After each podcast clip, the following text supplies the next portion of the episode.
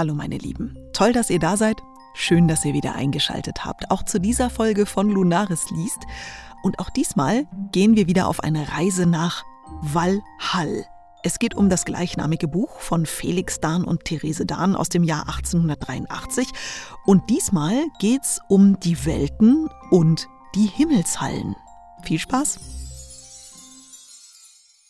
Es ist ein vergebliches Bemühen, vereinbaren zu wollen die widerstreitenden Überlieferungen von dem Aufbau der verschiedenen Welten, von dem Systeme der wie Stockwerke eines Hauses erhöhten Reiche. Diese Anschauungen bildeten eben ein System nicht. Sie wechselten nach Zeiten und Stämmen und nach Darstellungen einzelner Sagenüberlieferer. Nur das Wesentliche steht fest, und nur das Feststehende teilen wir hier mit. Eine Grundanschauung nicht nur der Nordgermanen, auch der späteren deutschen Stämme war es, sich das ganze Universum als einen großen Baum, eine ungeheure Esche vorzustellen.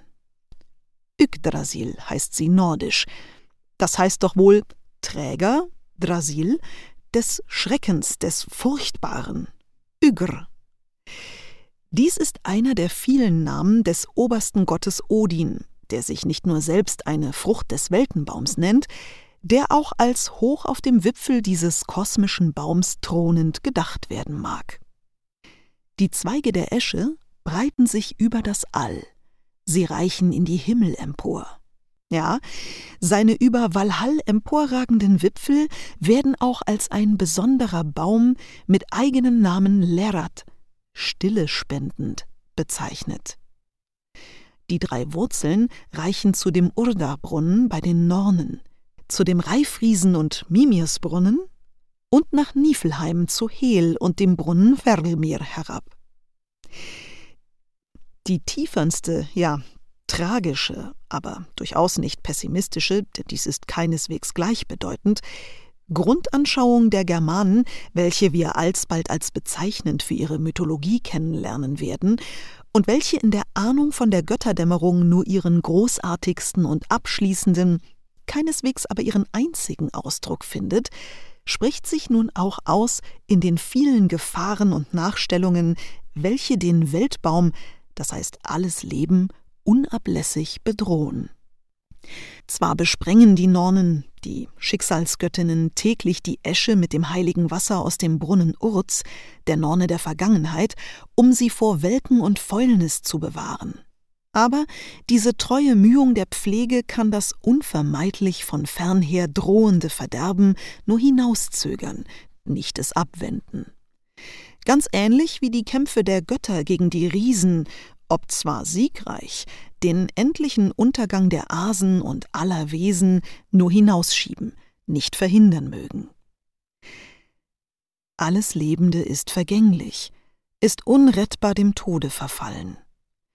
Deshalb wird gesagt, eine Seite des Weltbaums ist bereits angefault, und überall sind feindliche Wesen tätig, an ihm zu zehren. An seiner einen Wurzel in Hel nagen der Drachenwurm Nidhögger, der mit Ingrim hauende, der sich von Leichen nährt, und viele Schlangen. Vier Hirsche, deren Namen auf die Vergänglichkeit sich beziehen, beißen die Knospen der Zweige ab. Ein Adler horstet im Wipfel. Ein Eichhorn, Rattaviskr, der Huscher an den Zweigen, huscht geschäftig hin und her, des Adlers Worte zu dem Drachen niedertragend. Dagegen soll es wohl nicht Bedrohung des Weltenbaums bedeuten, sondern nur dessen allnährende Fruchtbarkeit, dass an den Zweigen ein anderer Hirsch äset, aus dessen Geweih Tropfen fließen, welche die Ströme der Unterwelt bilden. Zumal aber, dass die Ziege Heidrun sich davon nährt, deren Milch die Walhallgenossen, die ein Heria Odins, ernährt. Diese Ziege erhält den Walhallhelden ihre Eigenart, ihre Heid, ein altes Hauptwort, das in Schönheit, Reinheit, Krankheit und so weiter noch forttönt. Die Vorstellung des Weltbaums, der großen, allgemeinen, alles tragenden Säule, war auch bei den Südgermanen tief eingewurzelt. Die Irminsul der Sachsen hängt damit zusammen. Wie nun auf den Stamm des Weltbaums die Mehrzahl von Welten sich verteilt, welche als Gebiete verschiedener Wesen angeführt werden, das ist ohne Widerspruch nicht zu entscheiden. Vielleicht sah diese Reihe von Vorstellungen von dem Bilde des Baums völlig ab. Zutiefst unter der Erde liegen Nifelheim, auch Hel genannt, ganz der Sonne fern, wo die Ruchlosen ihre Strafe leiden, eine Steigerung von Nifelheim. In der Mitte über diesem Svart Alfaheim. Erstere beiden sind die germanischen, nicht heißen, nicht hellen, sondern kalten und finsteren Höllen. Das heißt, Straforte für Seelen von Verbrechern oder doch freudloser Aufenthalt für Seelen von Weibern und von Männern, welche nicht den freudigen und ruhmvollen Schlachtentod gestorben sind und so nicht als ein Heria zu Odin nach Valhall aufgefahren, sondern an Krankheit auf dem Siegbett den Strohtod gestorben und zu Hel, der hehlenden, bergenden Todesgöttin der Unterwelt hinabgesunken waren. Schwart-Alfaheim ist die Heimat der Dunkelelben, zu welchen die Zwerge zählen, die in Bergen und Höhlen im Schoße der Erde wohnen. An den äußersten Rändern der Erde, welche gegen das kreisartig erdumgürtende Meer abfallen, man mag sich dies vorstellen wie einen umgestürzten Teller, hausen die Riesen in Jötunheim. Oberhalb desselben, in Midgard, in Mannheim, auf der erhöhten Mitte der Erde wohnen die Menschen. Oberhalb der Erde, im lichten Äther, schweben die Lichtelben in Lios Alphaheim. Endlich oberhalb dieser thronen die Götter, die Asen, in Asgard. Zweifelhaft bleibt die Lage von Muspelheim, der heißen Welt der Feuerriesen, und von Vanaheim. In Asgard selbst werden nun zwölf Burgen oder Hallen einzelner Götter und Göttinnen unterschieden. Von manchen dieser Wohnungen sind uns nur die Namen, nichts weiteres überliefert. Diese Bezeichnungen gehören zum Teil wohl nur der Kunstdichtung der Skalden, nicht dem Volksglauben an. Sie werden sehr verschieden erklärt. So ist Glatzheim, also Froheim, Odins Burghalle, bald als ein Walhall umfassend größeres Ganzes gedacht, bald nur als der Hof, in welchem die zwölf Richterstühle der Götter stehen. Von Glatzheim und Walhall heißt es Glatzheim heißt die fünfte, wo golden schimmert Walhalls weite Halle. Da kiest sich Odin alle Tage vom Schwert erschlagene Männer. Leicht erkennen können, die zu Odin kommen, den Saal, wenn sie ihn sehen. Mit Schäften ist das Dach besteckt überschirmt mit goldenen Schilden statt der Schindeln, mit Brunnen sind die Bänke belegt. Ein Wolf hängt vor dem Westentor, über ihm aber ein Aar. Fünfhundert Türen und viermal zehn wähn ich in Walhall. Achthundert ein Heria gehen aus einer, wenn es dem Wolf zu wehren gilt. Die Einherja alle in Odins Saal, kämpfen Tag für Tag. Sie kiesen den Wall und reiten vom Kampfe heim mit den Asen El, also Bier zu trinken. Und, Serimnirs satt, sitzen sie friedlich beisammen. Serimnir ist der Eber, der täglich gesotten wird und am Abend wieder unversehrt ist. Andrimnir heißt der Koch, Eldrimnir der Kessel. Andrimnir lässt in Eldrimnir Serimnir sieden das beste Fleisch. Doch wenige wissen, wie viele ein Herja dort essen. In der Mitte Walhalls, vor Heervaters, das heißt Odins Saal, ragt der Wipfel der Weltesche Lerad. Die Holzgehöfte der Germanen waren manchmal um einen mächtigen Baum gebaut, dessen Wipfel durch das durchbrochene Dach ragte. Jedenfalls sind Walhall und Glatzheim nur als Teile Asgards zu deuten.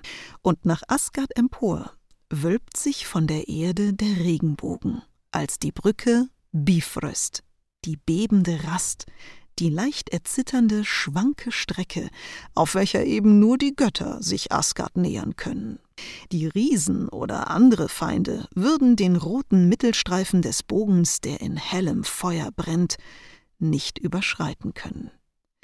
An der Regenbogenbrücke hält die getreue Wacht Heimdall mit dem Gjallarhorn, dem gellenden Horn, mit welchem er das Warnzeichen gibt, wann Gefahr nahe schreitet. Aber wir werden sehen, einst kommt der Tag, da mag den leuchtenden Asgard-Bewohnern nicht die flammende Brücke frommen und nicht des wackeren Wächters treue Hut. Vor dem Tore Walhalls steht der Hain Glaser, dessen Blätter von rotem Golde sind.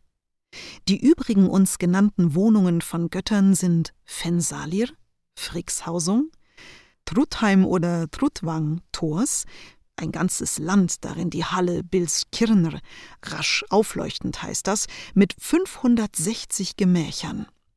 Udalir Ullers, Sögwabek, also Sinkbach, der Göttin Saga, Valaskjalf mit Silber gedeckt, abermals Odins Saal, hier erhebt sich dessen alle Welten überschauende hohe Warte Litzkjalf.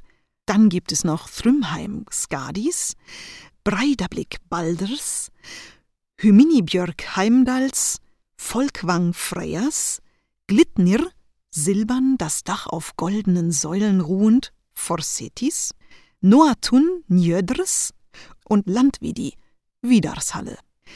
Außer den im Himmel und in den Himmelsburgen wohnenden Hauptgöttern, den Asen, deren Zahl auf zwölf angegeben wird und welche wir alsbald einzeln betrachten werden, steht die Gruppe der Warnen, ebenfalls Götter, aber nicht asische.